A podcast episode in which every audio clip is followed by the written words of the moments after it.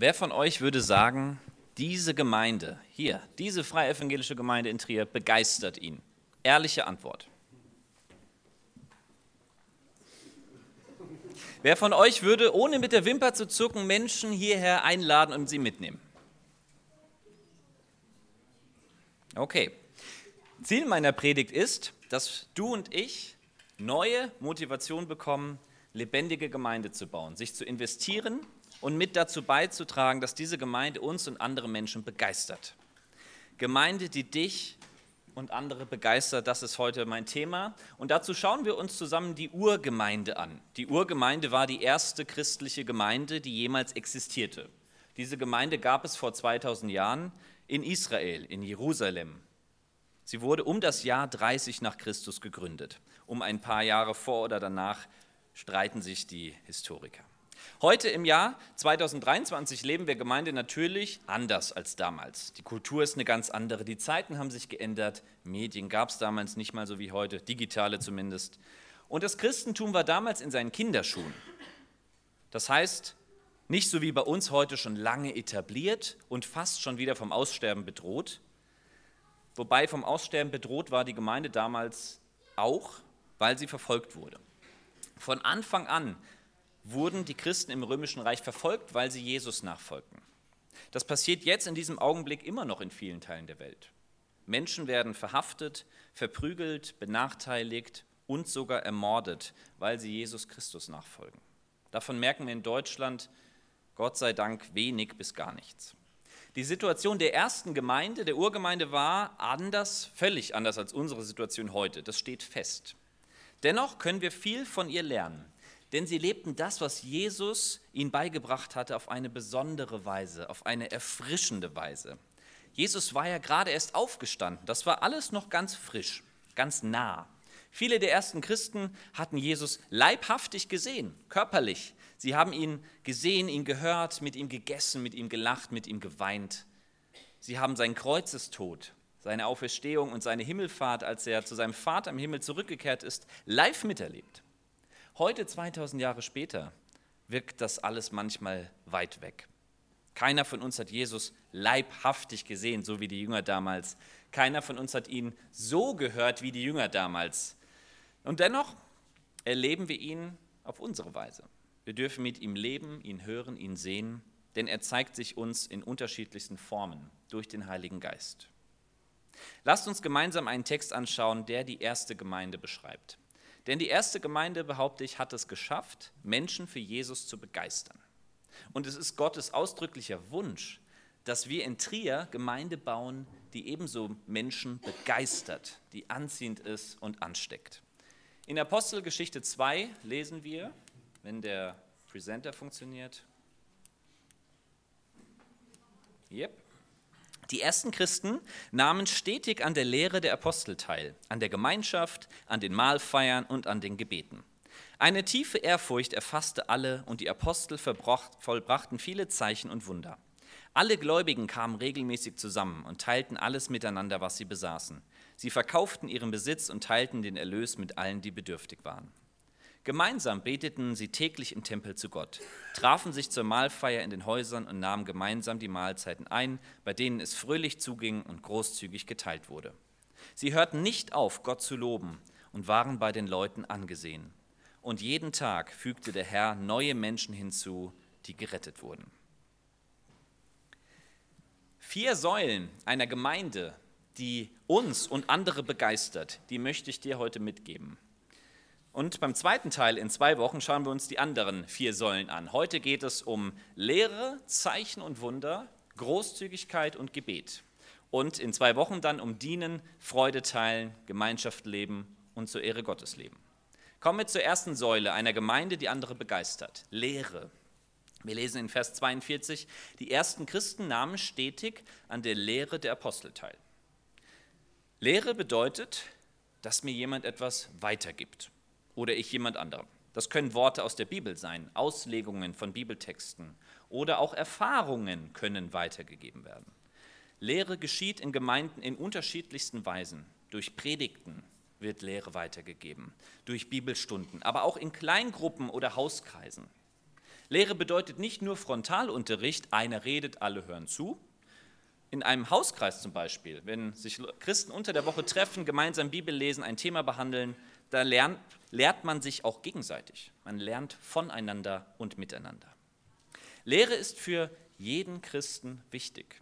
Gott wünscht sich, dass wir ihm aufmerksam zuhören und immer bereit sind zu lernen. Das können wir an einer Frau aus der Bibel sehen. Lydia heißt sie. Sie hat in Korinth gewohnt, in Griechenland. Und sie zeigt eindrucksvoll, wie eine Herzenshaltung aussieht, die Gott sich wünscht. Denn Gott selbst hat es ihr ins Herz gelegt. Der Herr öffnete ihr das Herz, sodass sie den Worten des Paulus aufmerksam lauschte. Sie lauschte aufmerksam. Die Bereitschaft zu lernen, das ist es, was Gottes Lehre auf fruchtbaren Boden fallen lässt. Lehren und Lernen, das sind zwei unabdingbare Eigenschaften für jeden Christen. Darüber hinaus haben wir als Gemeinde auch einen Lehrauftrag. Ich weiß nicht, ob ihr euch dessen bewusst seid. Die Urgemeinde hat das gelebt, was Jesus ihnen aufgetragen hat. In Matthäus 28 sagt Jesus nämlich, geht hinaus in die ganze Welt und lehrt sie, alle Gebote zu halten, die ich euch gegeben habe. Das bedeutet, die Urgemeinde tat das, was Jesus ihnen als Auftrag mitgegeben hat. Sie lehrte andere Menschen und sie belehrten sich auch gegenseitig. Jeder von uns braucht Lehre. Wenn ich meine, genug zu wissen, genug Erkenntnis zu haben, dann habe ich nicht verstanden, dass Christsein ein lebenslanger Prozess ist. Willi Weber, ein Mentor von mir aus meiner Studienzeit, der hat gesagt, wir kommen in unserem Leben nie über den Status Jünger hinaus. Keiner von uns kommt über diesen Status hinaus und das müssen wir auch nicht. Ich empfinde es oft als unangenehm, mit Menschen zu sprechen, die denken, dass sie über diesen Status hinausgekommen sind. Die denken, dass sie die Weisheit mit Löffeln gefressen haben. Denn als Christen sind wir alle auf einer Stufe. Wir sind Jünger. Und Jünger heißt im Griechischen Schüler, Lehrlinge. Das heißt es, Jünger zu sein. Jesus möchte dich und mich unser Leben lang lehren, was es heißt, mit ihm unterwegs zu sein was es heißt, seine Gebote zu befolgen, damit es dir und anderen Menschen gut geht. Er will dich lehren, wie sehr er dich liebt und dass du allein aus seiner Gnade leben darfst und nicht aufgrund dessen, was du leistest. Und er möchte auch uns als Gemeinde lehren, ihn immer wieder in den Mittelpunkt zu stellen. Er ist der Gründer dieser Gemeinde, er ist der Herr dieser Gemeinde. Jesus baut diese Gemeinde, nicht wir. Wie wichtig es ist, dass wir als Gemeinde aber auch ich ganz persönlich mich immer wieder von Jesus belehren lasse. Das zeigt auch ein Satz, den Jesus in Johannes 8 sagt, wenn ihr euch nach meinen Worten richtet, seid ihr wirklich meine Jünger. Sich nach den Worten Jesu zu richten, also das zu leben, was er sagt, das geht ja nur, wenn ich auch weiß, was er gesagt hat. Wenn ich das nicht weiß, kann ich es nicht tun. Deshalb gehört die Lehre dass wir alle einander immer wieder Wissen, Erfahrungen, Ermahnungen und Ermutigungen weitergeben, fest zu einer Gemeinde dazu, die andere begeistert. Wir alle sind auf dem Weg, wir alle brauchen Korrektur und Wegweisung. Eine Gemeinde, in der das gelebt wird, die begeistert Menschen, weil sich keiner über den anderen stellt und man einander gerne zuhört. Die erste Säule einer Gemeinde, die andere begeistert, ist Lehre. Die zweite Säule, Zeichen und Wunder. In Vers 43 steht, eine tiefe Ehrfurcht erfasste alle und die Apostel vollbrachten viele Zeichen und Wunder. Die Urgemeinde zeichnete sich auch dadurch aus, dass Zeichen und Wunder vollbracht wurden. Nicht, weil sie so tolle Christen waren, nein, sondern weil Jesus Christus mächtig durch sie wirkte. Wir haben es auf der einen Seite schon mit einer besonderen Situation zu tun, die christliche Gemeinde wurde gerade erst geboren und es war zwingend notwendig, dass Gott durch mächtige Taten diese Gemeinde weiterbaut. Deshalb wirken manche Geschichten aus der Apostelgeschichte fast so, als würde das heute nicht mehr möglich sein. Paulus weckt sogar einen Toten wieder zum Leben auf. Und Petrus und Johannes, die heilen einen gelähmten Bettler, der seit seiner Geburt gelähmt war und der jetzt am Eingang des Tempels saß. Und dieser Mann fragte nach Geld. Natürlich wollte er Geld, deshalb saß er dort im Dreck auf der Straße. Aber Petrus antwortet ihm, ich habe kein Geld für dich, aber was ich habe, gebe ich dir. Im Namen von Jesus Christus von Nazareth, steh auf und geh. Die Urgemeinde wusste, dass nur durch den Namen Jesus Christus alles möglich ist und dass durch seinen Namen Wunder und Zeichen geschehen. Und weil es der Name Jesu ist, durch den das alles möglich ist, ist das heute noch genauso möglich. Denn Gott ist derselbe wie vor 2000 Jahren. Die Leute damals haben natürlich gestaunt, dass dieser blinde Bettler, nee, nicht blind, gelähmter Bettler wieder gehen kann. Der war ja seit seiner Geburt gelähmt und jetzt kann er wieder gehen. Das war ein eindeutiges Zeichen, dass Gott am Wirken war. Deshalb bewirkt Gott solche Dinge auch, um Menschen zu zeigen, er lebt, er ist real. Das war auch einer der Gründe, warum die Gemeinde damals schnell gewachsen ist, weil die Menschen das mächtige Wirken Gottes gesehen haben. Auch in unserer Gemeinde wirkt Gott mächtig. Es liest sich vielleicht nicht immer so spektakulär wie die Taten in der Apostelgeschichte. Aber auch hier hat Gott Dinge getan, die absolut mächtig sind. Er hat Menschen geheilt, aufgerichtet, wiederhergestellt, getröstet, ihnen seinen Frieden geschenkt und so weiter. Dennoch glaube ich, dass Gott noch deutlich mehr für uns bereithält.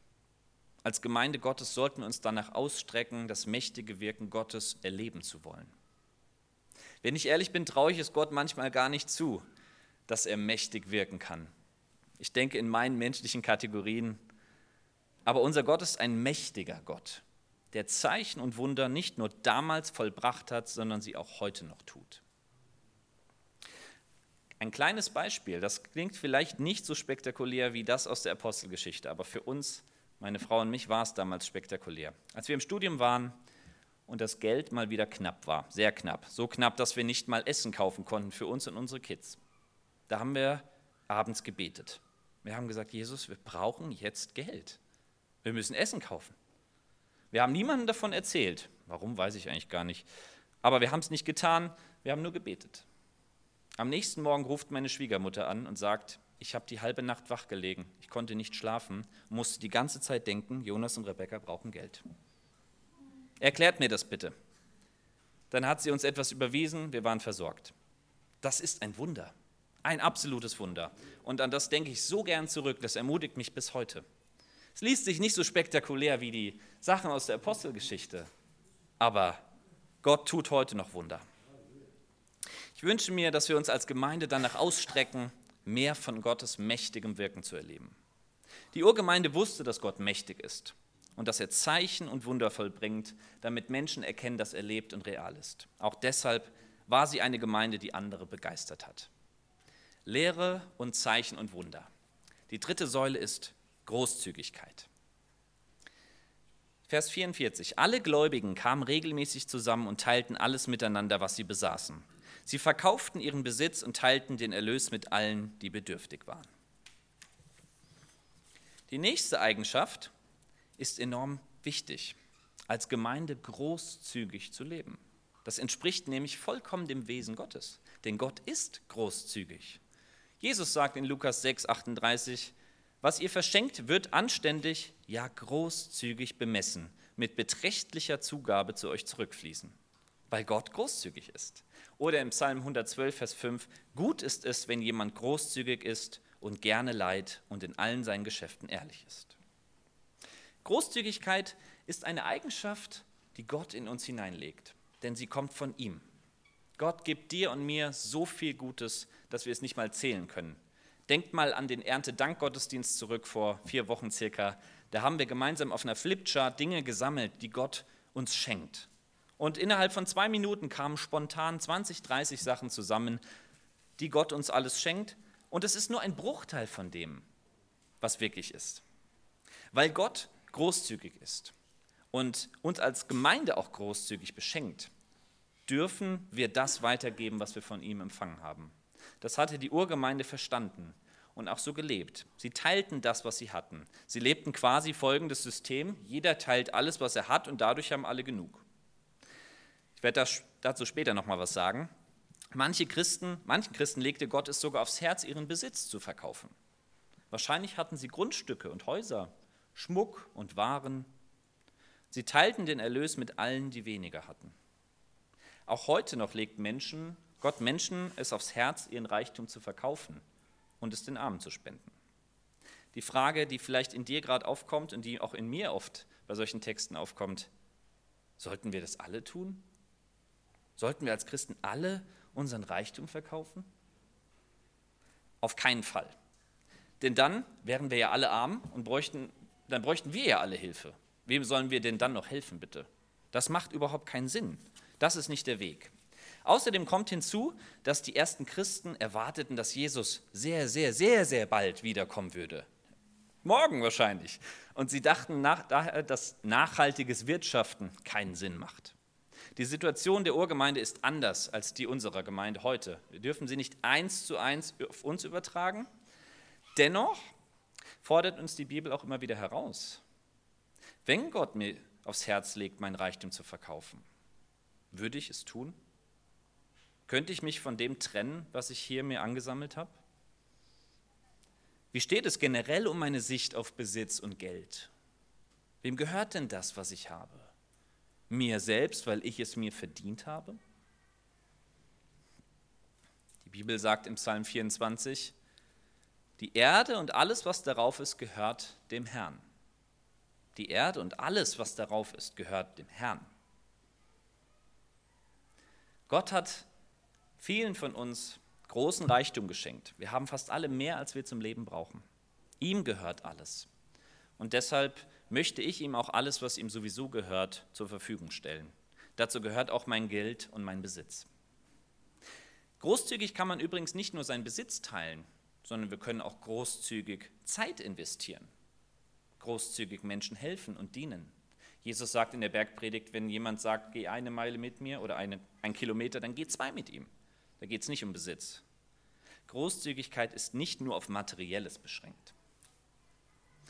Fest steht, die Urgemeinde hat Menschen begeistert und für Jesus gewonnen, weil sie Großzügigkeit gelebt haben. Diese Großzügigkeit habe ich schon oft in unserer Gemeinde erlebt und bin begeistert darüber und dankbar. Dennoch sollten auch wir uns fragen, sind wir als Gemeinde bereit, großzügig Menschen zu helfen, auch finanziell? Oder kalkulieren wir meistens nur nach menschlichen Maßstäben? Darüber hinaus dürfen wir uns fragen, was können wir als Gemeinde konkret tun, um Großzügigkeit zu leben? Wo können wir unser Gemeindehaus öffnen, um Menschen Gutes zu tun? Wo können wir uns als Gemeinde in dieser Stadt einbringen, um ihnen großzügig zu dienen? Wenn wir das weiterhin und immer mehr tun, werden wir Gemeinde sein, die Menschen für Jesus begeistert. Lehre, Zeichen und Wunder und Großzügigkeit. Die vierte Säule, die letzte für heute, Gebet. Vers 46. Gemeinsam beteten sie täglich im Tempel zu Gott. Die erste Gemeinde betete jeden Tag gemeinsam zu Gott. Das heißt natürlich nicht, dass immer alle dabei waren. Auch damals hatten die Leute ihre Verpflichtungen, denen sie nachgehen mussten. Auch ihren Alltag. An Pfingsten, da wuchs die Gemeinde von mehreren Händen voll auf 3000 schlagartig an. Natürlich konnten sich nicht 3000 Menschen jeden Tag im Tempel versammeln. Unmöglich. Dennoch kamen jeden Tag einige, vielleicht sogar viele Leute zusammen, um sich an Gott zu wenden. Beten bedeutet nämlich, sich vertrauensvoll an Jesus Christus zu wenden. Ihm zu sagen, wie es mir geht, mit ihm zu reden, ihm mein Leid klagen, meinen Dank ausdrücken, so wie ich gerade bin, vor ihn zu treten. Beten ist Reden mit Gott. Es ist ein Gespräch, in dem wir auch hören können, ob Gott antwortet. Beten heißt Beziehung pflegen. Stellt euch vor, ihr würdet nicht mehr oder wenig mit eurem Ehepartner sprechen, mit einem guten Freund oder einer Schwester. Ihr hättet noch eine Beziehung, aber sie würde darunter leiden. Eine gute Beziehung hingegen lebt davon, dass man miteinander das teilt, was einen bewegt, dass man den Kontakt zum anderen sucht und miteinander spricht. So ähnlich ist es auch mit Gott und uns. Wenn wir beten, pflegen wir die Beziehung zu ihm. Bei mir kommt das im Alltag manchmal zu kurz. Im Alltag geht das manchmal unter. Ich schaffe es nicht immer, gesunde Gebetsroutinen in meinem Leben zu etablieren. Aber wenn ich dann eine Zeit lang das vernachlässigt habe, dann merke ich das immer, weil die Beziehung zu Jesus darunter leidet. Und das spüre ich klar. Es gibt einen alten Satz, den kennen wahrscheinlich einige von euch, den man Kindern früher oft mitgegeben hat. Lies die Bibel und bete jeden Tag, wenn du wachsen willst. Gibt es in allen Sprachen. Czytaj Biblio und malis każdy dzień. Okay, den anderen Teil kann ich nicht mehr, auf Russisch. Sofern daraus kein frommer Leistungsdruck gemacht wird, bitte nicht. Ist das ein guter Tipp?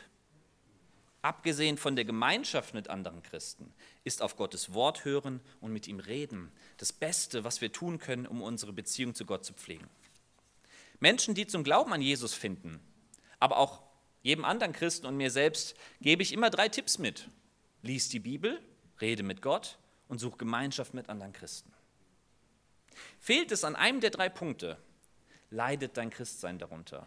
Das habe ich selbst oft genug erfahren. Deshalb war Gebet so wichtig für die Urgemeinde. Sie haben gebetet und sich damit abhängig von Gott gemacht. Sie haben Gott um Hilfe gebeten, denn sie wussten in dem Moment, nur er allein kann uns helfen. Die Urgemeinde wusste, dass sie nur bestehen können, wenn sie im engen Austausch mit Gott bleiben. Auch in Krisenzeiten haben sie sich im Gebet an Gott gewandt. Zwei Kapitel später, im Kapitel 4 der Apostelgeschichte, werden Petrus und Johannes verhaftet. Es wird ihnen verboten, von Jesus weiter zu erzählen. Sie kriegen den Mund verboten, quasi die Religionsfreiheit entzogen. Und dann lesen wir in Apostelgeschichte 4,24. Moment, zurück. Okay, den Vers habe ich hier nicht. Ähm, die, als die Gemeinde das hörte, erhoben alle gemeinsam ihre Stimme und beteten. Als die Gemeinde das hörte, erhoben alle gemeinsam ihre Stimme und beteten. Die Urgemeinde wusste, wir sind von Gott komplett abhängig. Sie hatten wahrscheinlich noch die Worte Jesu im Ohr, der ihnen gesagt hatte, ohne mich könnt ihr nichts tun. Ohne mich könnt ihr nichts tun. Diese wichtige Erkenntnis, dass ohne Jesus nichts geht, die fehlt mir auch manchmal im Alltag. Ich versuche dann meinen eigenen Kopf durchzusetzen mit meinen Mitteln und Möglichkeiten, anstatt Jesus im Rat zu fragen, ihn um Hilfe zu bitten, ihm alles abzugeben, ihm dem alles möglich ist. Ich wünsche mir und uns, dass wir als Gemeinde unser Gebetsleben neu entdecken, dass wir Wege und Möglichkeiten finden, gemeinsam zu beten. Es müssen nicht immer alle dabei sein, das ist gar nicht möglich, aber ich persönlich glaube, dass wir hier Nachholbedarf haben. Gemeinsam als Gemeinde zu beten bedeutet, dass wir uns bewusst machen, dass wir mit Gott verbunden sind, über alle Unterschiedlichkeiten hinweg. Und wir machen uns bewusst, dass er unsere Gemeinde baut und nicht in erster Linie wir. Ich weiß nicht, ob ihr das schon mal erlebt habt, mit wildfremden Christen zusammen zu beten. Das ist enorm. Man merkt, ey, wir sind verbunden, obwohl wir uns überhaupt nicht kennen. Oder mit Menschen zu beten, mit denen man gerade gar nicht so im, im Grünen ist, wo das Verhältnis gar nicht so stimmt. Aber man sagt, komm, wir beten zusammen. Ey, das ändert alles. Das verändert den Fokus, den Blickwinkel, weg von den Unterschieden hin zur entscheidenden Gemeinsamkeit, dass wir einen Herrn haben, nämlich Jesus Christus. Ohne Gebet kann eine Gemeinde nicht leben. Ich habe das deutlich bei Trier spielt gemerkt. Einmal im Jahr ist hier in der Innenstadt ein Riesenfest für Kinder, an dem wir uns dieses Jahr auch beteiligt haben. Ich hatte vorher eine Liste aufgehängt, dort haben sich Leute eingetragen, die bewusst an diesem Tag für uns gebetet haben und ich bin mir sicher, auch andere aus der Gemeinde haben mitgebetet. Dieser Tag war von vorne bis hinten einfach nur gesegnet. Es kamen circa 200 bis 500 Kinder zu unserem Stand. Es wurden Dutzende Flyer mitgenommen. Kinder und Eltern hatten richtig Spaß an den Spielgeräten, die wir aufgebaut hatten. Ich habe an diesem Tag mehrfach gedacht, danke, dass Menschen für uns beten. Denn beten macht den entscheidenden Unterschied. Das habe ich ganz deutlich gespürt. Lasst uns als Gemeinde Wege und Möglichkeiten finden, wie wir gemeinsam beten können. Ganz unverbindlich mal ein paar Ideen, einfach nur in den Raum geworfen. Zum Beispiel mit Gebetsabenden einmal im Monat oder Zoom-Gebetstreffen, bei denen niemand unter der Woche noch lange Auto fahren muss. Oder im Gebetskreis mittwochs dabei zu sein, der sich jeden Mittwoch trifft um 18 Uhr. Gebetsnächte, 24-7 Gebetswochen. Es gibt so viele Möglichkeiten, die wir gemeinsam bewegen dürfen. Die Urgemeinde hat Menschen begeistert, weil sie sich ganz von Gott abhängig gemacht haben im Gebet. Sie haben ihn ans Steuer der Gemeinde gelassen. Und etwas Besseres können wir nicht tun, als uns immer wieder vertrauensvoll im Gebet an unseren Gott zu wenden. Lehre, Zeichen und Wunder, Großzügigkeit und Gebet. Das sind vier der acht Säulen, die ich uns heute mitgeben möchte. Die anderen vier kommen dann in zwei Wochen beim zweiten Teil Gemeinde, die begeistert. Vielleicht fragt ihr euch die ganze Zeit, Ja, das sind ja schöne Punkte, aber wie kommt Jonas darauf, dass die Urgemeinde die Menschen damals begeistert hat? Das steht da doch gar nicht im Text. Und das stimmt, das steht da so nicht. Aber dass die Urgemeinde Menschen begeistert hat, das können wir am letzten Vers unseres Textes sehen. Und jeden Tag fügte der Herr neue Menschen hinzu, die gerettet wurden. Eine Gemeinde, die nicht andere begeistert, da kommen auch keine neuen Menschen hin. Die laufen eher weg davon. Die kommen auch nicht ein zweites Mal. Aber hier war das der Fall. Die Gemeinde hat die Menschen begeistert. Zwei Dinge, die an diesem Vers besonders sind. Erstens, es ist Jesus Christus, der Menschen zur Gemeinde hinzufügt, nicht wir. Wir können Menschen einladen, sie motivieren, sie begeistern. Aber kein Mensch, auch nicht ein einziger, findet zu Jesus Christus und oder zur Gemeinde, wenn Gott ihn nicht sieht. Jesus baut seine Gemeinde in erster Linie, nicht wir. Und zweitens, dass Menschen Jesus Christus kennenlernen, das ist ein Lebenszeichen von Gemeinde. In Gemeinden, in denen seit Jahren niemand zum Glauben kommt, da stimmt einiges nicht. Auch in unserer Gemeinde laufen Dinge schief, aber es finden Menschen zum Glauben bei uns.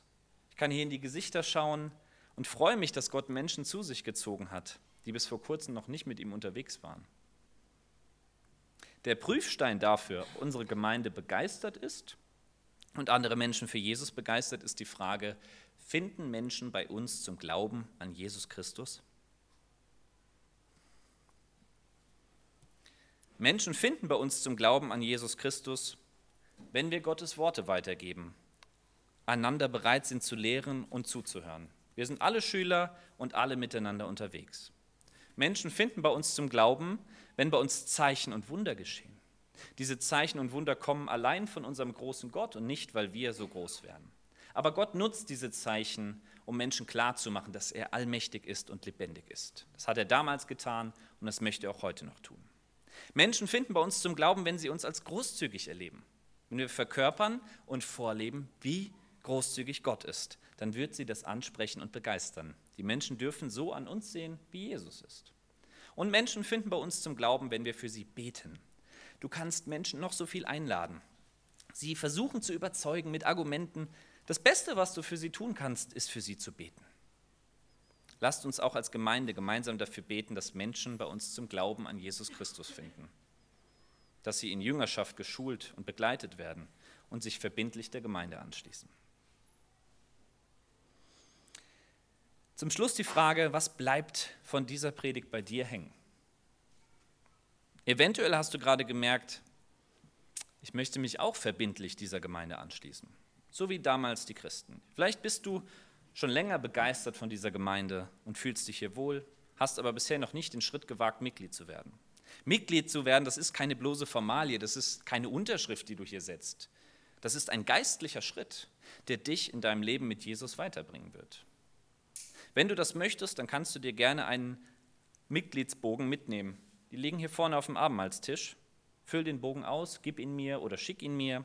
Wir freuen uns, wenn Gott Menschen zur Gemeinde hinzufügt. Und ich bin mir sicher, er möchte auch dich hinzufügen. Vielleicht hast du Gedanken oder Ideen, wie wir die Punkte, um die es heute ging, in unserer Gemeinde leben können in Zukunft. Dann lade ich dich ein, diese Gedanken zu teilen.